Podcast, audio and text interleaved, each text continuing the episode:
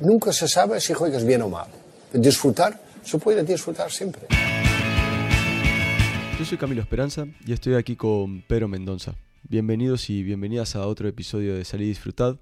Hoy vamos a hablar de un asunto que, que es realmente importante y a veces eh, lo pasamos por alto, que es el tema de las ventajas en el fútbol.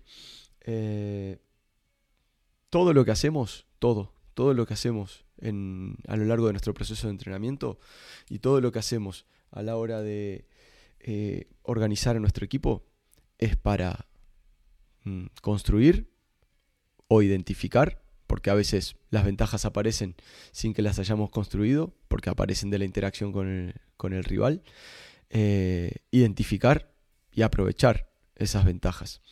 Eh, y me gusta mucho que el otro día, no me acuerdo sinceramente qué episodio era que estábamos grabando, Pedro, que igual que yo de vez en cuando, de vez en cuando, eh, decimos algo interesante, parece que dijo algo interesante y un compañero lo recogió eh, y lo publicó en, en Twitter. ¿no? Y se ve que Pedro comentó que en ocasiones hay una superioridad numérica, pero no necesariamente eso significa que haya una ventaja. Eh, ese es el espíritu, ¿no? De, que hay atrás de las ideas de, las ventajas. Eh, ahora mismo me estoy acordando de, Lillo, ¿no? Que en, en una entrevista comentó que todo el mundo habla de la ventaja numérica y todo el mundo habla de la ventaja posicional, pero que nos olvidamos de la ventaja más importante, que es cuántos jugadores buenos tiene tu equipo y cuántos jugadores buenos tiene el equipo rival. Eh, como les comentaba, ¿no? desde mi punto de vista, eh, los equipos se organizan y los equipos juegan para intentar de alguna manera eh, provocar algún tipo de ventaja, algún tipo de ventaja, ¿no? Este es un episodio introductorio al tema de las ventajas, ya, ya iremos en otros episodios hablando de cada una de ellas, pero el objetivo de nuestro equipo, el objetivo del juego es intentar ir provocando esas ventajas. Y si no las podemos provocar o si no se da eh, la ventaja que nosotros queremos, aprovechar la ventaja que nos permita el rival, la que nos conceda el rival. Yo ayer estaba entrenando, bueno, como ustedes saben, eh, ahora estoy trabajando aquí en los Estados Unidos, en, Nashville, ¿no? Y, bueno, me toca entrenar jugadores de un nivel eh, diferente al que vine entrenando en los últimos años en, Ecuador, ¿no? Allá en Ecuador estaba trabajando en equipos profesionales y acá en Nashville me toca entrenar a, jugadores más jóvenes, ¿no? Más jóvenes y, menos y menos experimentados, ¿no? Con menos horas de práctica de, fútbol, ¿no? Y, y, una de las cosas que salta a la vista enseguida es la dificultad para identificar las ventajas. Ya no hablamos de las ventajas eh, colectivas ¿no? que se van generando, de, cómo provoco tal conducción, provoca tal salto y entonces voy generando un hombre libre a la espalda del jugador que está presionando. No hablo de esas ventajas. Hablo de la ventaja, eh, la simple, ¿no? Que es la, la cualitativa. ¿Dónde está el bueno nuestro? ¿Dónde está el menos bueno de ellos? Y, y vamos a buscar esa ventaja todo el día, porque en estos niveles, eh, como los jugadores tienen un nivel más introductorio, digamos, recién están empezando a jugar el juego, eh, hablamos de chicos de 13, 15, 16 años, que están empezando de alguna manera a jugar el juego, eh, y no están educados en identificar ventajas, les cuesta, a ver, este jugador nuestro, este jugador nuestro. La pelota al pie o al espacio. Tal cosas tan simples como esas. ¿Dónde está el flojo de la línea de cuatro rival? Ok, en tal lugar. Bueno, ¿contra quién nos vamos a jugar uno contra uno? ¿Nos lo vamos a jugar contra el de la izquierda que es bueno o nos lo vamos a jugar contra el de la derecha que no es tan bueno? Y yo aprovechaba que estaba eh, el partido en juego y les digo, chicos, no es ser maleducado. no es ser mala persona, es jugar el juego. ¿Contra quién nos queremos jugar el uno contra uno? Contra el 7, lo miraban al 7 y era un, pelirrojo altísimo. contra el 22, que tenía el doble de espalda que yo, o contra el 4, que era lateral derecho y, y, tenía las cualidades físicas que tenía. Y mis jugadores me miraban como diciendo, sos mala persona. No, no, no es ser mala persona, es el juego. Es la esencia del juego. Es generar, identificar y aprovechar las ventajas que el juego nos va ofreciendo. En ocasiones hacemos cosas para provocar esas ventajas y esas ventajas que nosotros intencionadamente quisimos provocar ocurren. En otras ocasiones, en otras ocasiones, el rival te da la ventaja. Las cualidades del rival te da, te da, la ventaja, la organización del rival te da la ventaja, la forma en que presionan tu salida de balón genera unas ventajas, genera otras, se abren unos cursos de acción, se cierran otros, y nosotros tenemos que estar preparados para eso. O, yo estoy loco, Pedro. No, no está. Uh, ¿cuándo, O sea, sí estoy. Sí, estoy, pero... No, para eso. Yo sé, que no estoy bien. Yo sé que no estoy bien. Yo sé que no estoy bien y que no tengo todos los patitos en fila. Pero, o sea, en este sentido, el juego es eso. El juego es todo lo que hacemos es para generar estas ventajas y aprovecharlas. Claro, claro. Para, para mí ahí hay dos cosas, ¿no? Creo que, la gran mayoría de los jugadores tienen una dificultad muy grande en conocer a sí mismo, ¿sabes? De que yo, ¿qué puedo hacer en determinada situación? ¿Cómo juego? ¿Cuáles son mis calidades? ¿Cuáles, cuáles son mis dificultades? Creo que eso es una cosa, ¿no? Y, creo, y creo que no solo a, nivel de, juego, ¿no? Creo que es una dificultad para todos nosotros en cuanto seres humanos, ¿no? ¿No son affordances? ¿Todo eso de lo que estás hablando? Sí. Es reconocer, reconocer claro, mis propias affordances, reconocer cuáles son mis posibilidades de interacción con el entorno. Al final es, es reconocerme a mí mismo en interacción con el entorno. ¿no? Y reconocerme a mí mismo y cuáles son mis posibilidades de acción en el contexto que se está presentando. Y creo, creo que, como, como decís vos, es una carencia brutal que tienen muchos jugadores. Yo creo que es normal que esa carencia se produzca en etapas tempranas, ¿no? Porque, bueno, porque la empatía no es una característica eh, es, o mejor dicho, es una característica que empieza a aparecer eh, a medida que, nos vamos desarrollando, ¿no? Porque no tenemos tanta experiencia en el juego, ¿no? Porque nos cuesta también anticipar eh, episodios futuros del juego por esa propia falta de, experiencia, ¿no? pero la pregunta es, bueno, ¿y nosotros entrenadores qué estamos haciendo para contribuir a que estos tipos se reconozcan a sí mismos en interacción con el resto. Claro, claro. Ahí, has utilizado una palabra que, yo iba a, iba a usar, que es empatía. Creo en eso, que, hay, ahí una falta de empatía por todos, ¿no? Porque creo que ni conseguimos identificar cómo nuestros compañeros a ellos les gustan recibir la pelota o cosas básicas así, ¿sabes? Y creen eso. Creo que puede ser que sea un problema nuestro en cuanto a entrenadores que no estamos ahí generando los mejores entornos para que eso sea optimizado, ¿sabes? Y, y creo que eso va, va mucho en el sentido de, del, del episodio que hablamos en ventaja posicional, ¿no? de la dinámica ecológica, de los constraints. Creo que el entrenamiento en ese sentido puede facilitar eh, el, aparecimiento, de, de, de, esos tipos de comportamientos, ¿sabes?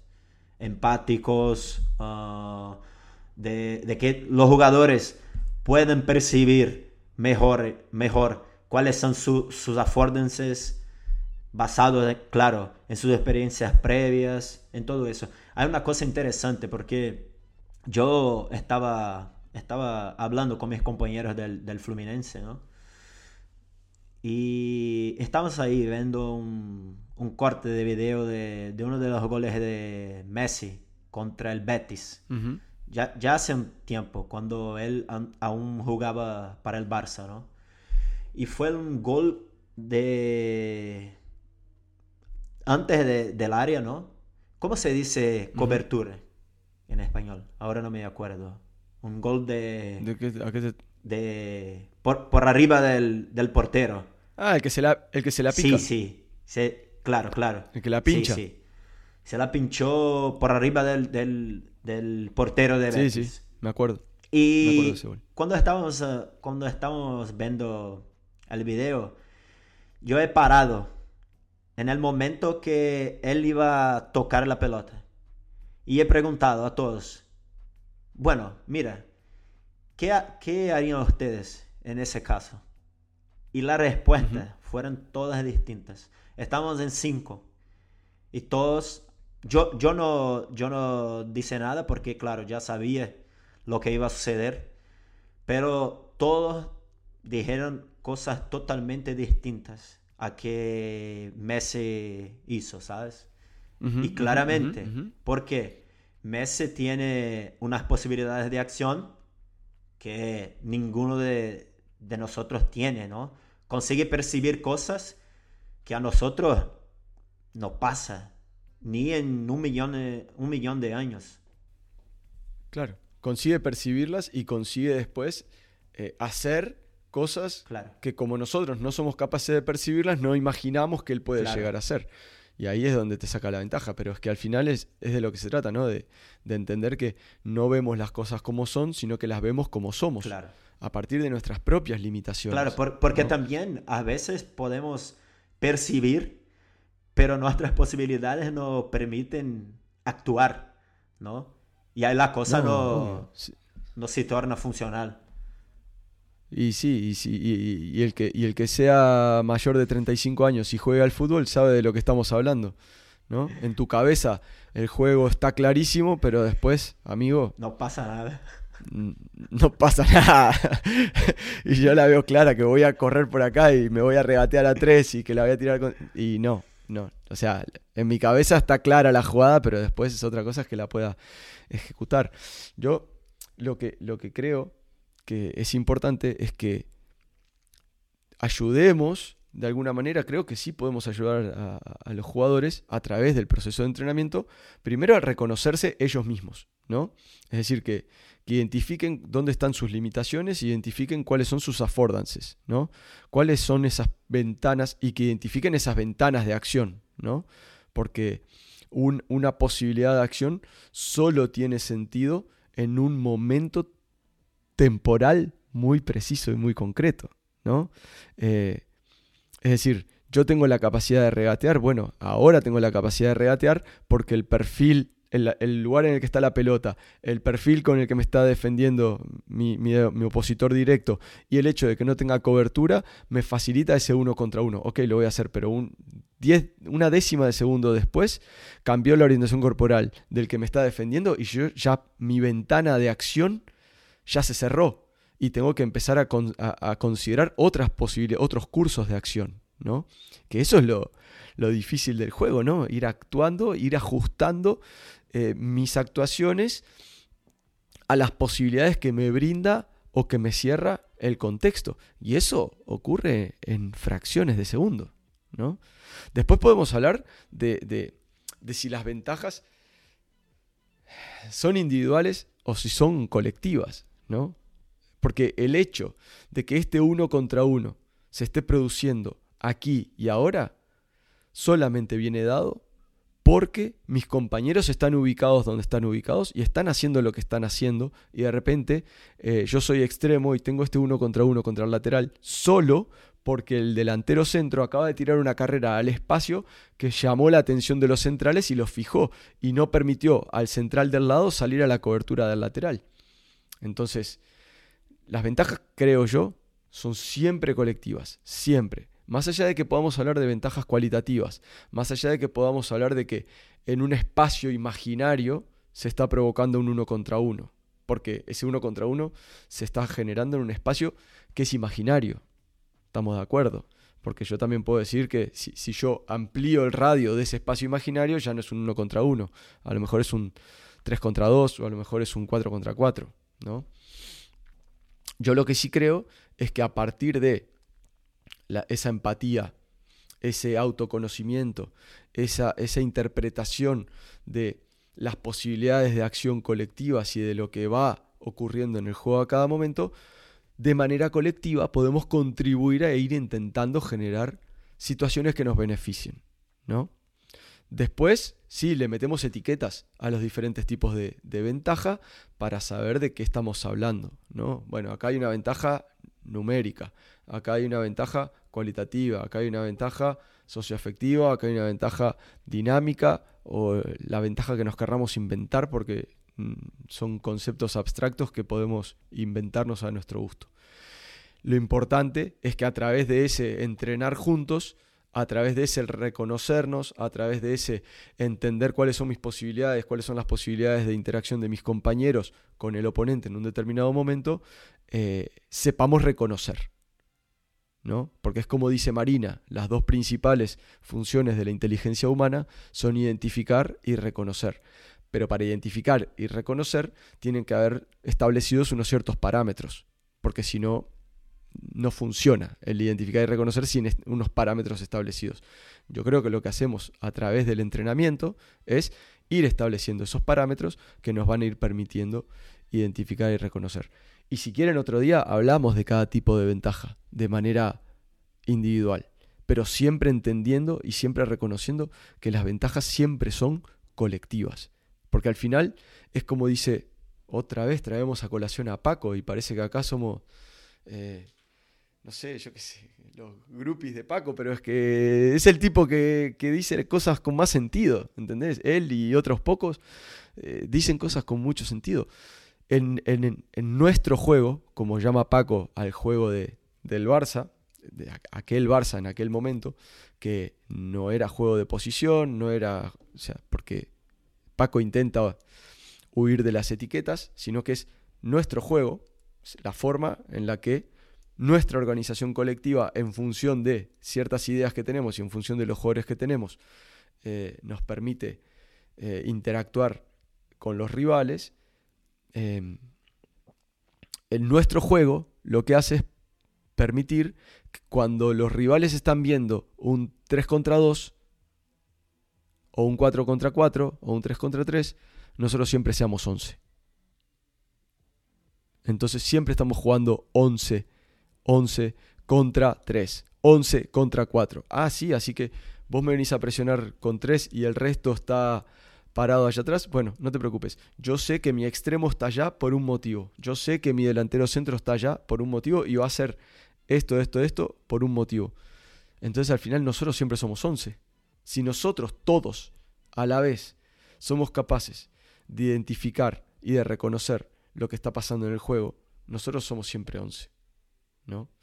Y, me parece que, va muy en, la línea de, Yo el otro día me acordaba, estaba hablando con un amigo que trabaja acá en, Estados Unidos y, le comentaba de que yo había estado una vez en una charla que dio Paco. Eh, eh, creo que fue en el, en el CAR de San Cugat, cuando yo estaba haciendo los cursos de, entrenador. Eh, y le preguntaron a Paco que bueno, fue, esto fue como en el 2016, ¿eh? ya te estoy hablando hace, hace años, en diciembre del 2016. Y, y le preguntaban, ¿no? Que, que cuando, un equipo funciona como tal. Y, y la respuesta de Paco a mí me pareció brillante. No, no, la tengo exactamente memorizada, pero parafraseando fue algo así, que un equipo funciona cuando hay una conciencia colectiva. Todos podemos, sabemos y queremos hacer esto, esté quien esté enfrente. Y me parece brutal. Esa, esa es la ventaja más significativa de todas. La ventaja más significativa de todas es cuando todos podemos, sabemos y queremos hacer esto, esté quien esté enfrente. Después también en alguna conferencia Paco habla acerca de, del cerebro, ¿no? que es donde reside la ventaja, la ventaja fundamental, ¿no? La ventaja fundamental reside en nuestras cabezas y reside en nuestra capacidad de colectivizarnos con, nuestros compañeros y identificar lo que van haciendo los rivales. Para mí, sin ningún tipo de duda. Después, sí, si yo soy entrenador y tengo un extremo muy rápido y, y lo está defendiendo un lateral muy rápido, bueno, sí, capaz que lo cambio de lado para que enfrente al lateral lento en lugar de enfrentar al lateral más rápido. Está bien. Pero la ventaja, la ventaja fundamental, sin ninguna duda, es, es el intelecto de los, de los jugadores. Por, eso para mí es muy difícil entender o, mirar las ventajas desde una perspectiva separada, ¿sabes? Porque creo que todas están ahí y dependen una de las otras, ¿sabes? Creo que está bien ah, crear nombres como que para etiquetar y, bueno, facilitar nuestra comunicación, nuestra percepción. Creo que para eso está bien. Pero creo que intentar entenderlas desde una perspectiva separada, no sé. Porque es eso que, que estabas hablando, ¿no? En cuanto, en cuanto tenemos ahí una ventaja, no sé, numérica, podemos tener también una ventaja cualitativa, una ventaja posicional. Todas están conectadas y aconteciendo al, al mismo tiempo, ¿no? claro, y, es lo que te decía, la ventaja numérica se produce, ¿por qué? Y porque en algún lugar hay un compañero fijando a un rival. si no, no hay ventaja numérica. Y la ventaja numérica se produjo porque antes movimos la pelota de tal manera que movilizamos oponentes hacia ese lugar para luego encontrar la ventaja por el lado contrario. Entonces, eh, la, ventaja, nosotros sacamos la foto y hablamos de la foto, de ese instante. Ah, mira, acá había un 3 con, acá había un 3 contra 2. Ok, pero ¿y todo lo que pasó antes? ¿No? Y realmente va a haber una ventaja. Bueno, vamos a ver. Eh, o sea, eso lo veremos después de la foto. Si realmente hubo una ventaja o no. Porque ya lo veníamos hablando en, algún otro episodio, ¿no? 3 contra 2, ok. ¿Qué 3 contra qué 2? Eh, claro. La ventaja numérica por sí no constituye una superioridad. ¿no? O, o qué tres contra qué dos, o cómo se posicionan esos tres y cómo se posicionan esos dos. Y a lo mejor eh, es el, que está en disposición del balón de los tres, le da la pelota demasiado adelante o demasiado atrás al que la va a recibir y esa, esa situación que a priori era ventajosa porque tenías un número más que el rival, dejó de serlo. Entonces, creo que, que como siempre hacemos, atribuimos unos valores absolutos a, cosas en fútbol, ¿no? Atribuimos un valor absoluto al 3 contra 2, atribuimos un valor absoluto a que el más rápido se enfrente al más lento. Nos gusta eso porque, porque nos ayuda a, tener sensación de control y porque simplifica un poco algo que es muy, muy, muy complejo, ¿no? Y nos cuesta mucho asumir e interpretar eh, eh, un fenómeno tan complejo como el del fútbol. ¿no? Pero deberíamos empezar a verlo desde una perspectiva mucho más abierta. Deberíamos empezar en la línea de lo que grabamos hace un rato para Pantalla en Posicional, que si alguien tiene ganas de tragarse un podcast en portugués, hablamos sobre dinámica ecológica. ¿no? Eh, creo que de la misma manera que un 1 contra 2 no necesariamente es una situación desventajosa. ¿Qué 1 contra qué 2? ¿En qué situación? ¿En qué contexto? ¿Dónde? Messi contra quién? Camilo contra quiénes. O sea, no podemos hablar de juego sin hablar de jugadores. Y no podemos hablar de juego sin hablar de jugadores y sin hablar de situación. ¿Cuál es la situación? ¿Cuál es el contexto en el que se está dando ese 3 contra 2? Porque si no, estamos hablando de numeritos. Claro. Nada más. Claro. Por, por veces hablamos tanto de, de una mirada sistémica, pero nos falta, ¿no? una mirada práctica sistémica. Mira, acá en Estados Unidos se pasan hablando de lo holístico, ¿no? Holístico, no, no, todo es holístico, el proceso de entrenamiento es holístico y después vas a ver las situaciones que les piden a los entrenadores que repliquen, porque acá te, te hacen, tú vas a un curso ¿no? En, no sé, en Kansas, ¿sí? Estás ahí dos días y después la parte práctica la haces con tu equipo en, tu equipo, eh, en tu casa, ¿no? Eh, entonces tenés que grabar el entrenamiento, ponerte un micrófono y después eso se lo mandás a tu profesor y te evalúa, que está bueno, te evalúa entrenando. Esos entrenamientos que se graban y que se mandan son lo más lineal que hay sobre la Tierra. O sea, no se te ocurra salirte de la linearidad y de lo que marca el manual porque si no, no te aprueban. Entonces hablamos todo de mucho, de complejidad, de lo holístico y tal, pero después, cuando las papas queman, vamos a, lo que nos es cómodo, a lo que nos es familiar, que es eh, la linearidad y, lo cartesiano. Pero te tenés que ir a entrenar. Sí, sí, me tengo que ir. Vamos a cerrar esto. Dale, después seguimos hablando porque, porque me gustaría hablar algún día del tema de las affordances y cómo siempre nos referimos a las affordances desde lo individual, pero esas affordances son colectivas. Exactamente. También desde mi punto de vista, porque como dice como dice eh, la filosofía Ubuntu, yo soy porque somos. Exactamente. Y yo no soy yo, yo no soy yo sin la interacción con el, con el contexto, no solamente con mis propias cualidades. ¿no? Y si yo tengo esta situación, si se presenta esta situación de juego, es porque alrededor están pasando otras cosas también. Te dejo tranquilo, andate a entrenar. Eh, y a todos los que están ahí del otro lado, muchas gracias. Eh, no duden en, interactuar, déjenos algún mensaje en Instagram si quieren, en, YouTube, que creo que los respondemos todos. Eh, el mensaje o los dos mensajes o tres mensajes que nos llegan, nos comprometemos a responderlo siempre. Un gran abrazo y buen entrenamiento ahí, Pedro. Un abrazo. Chao, chao.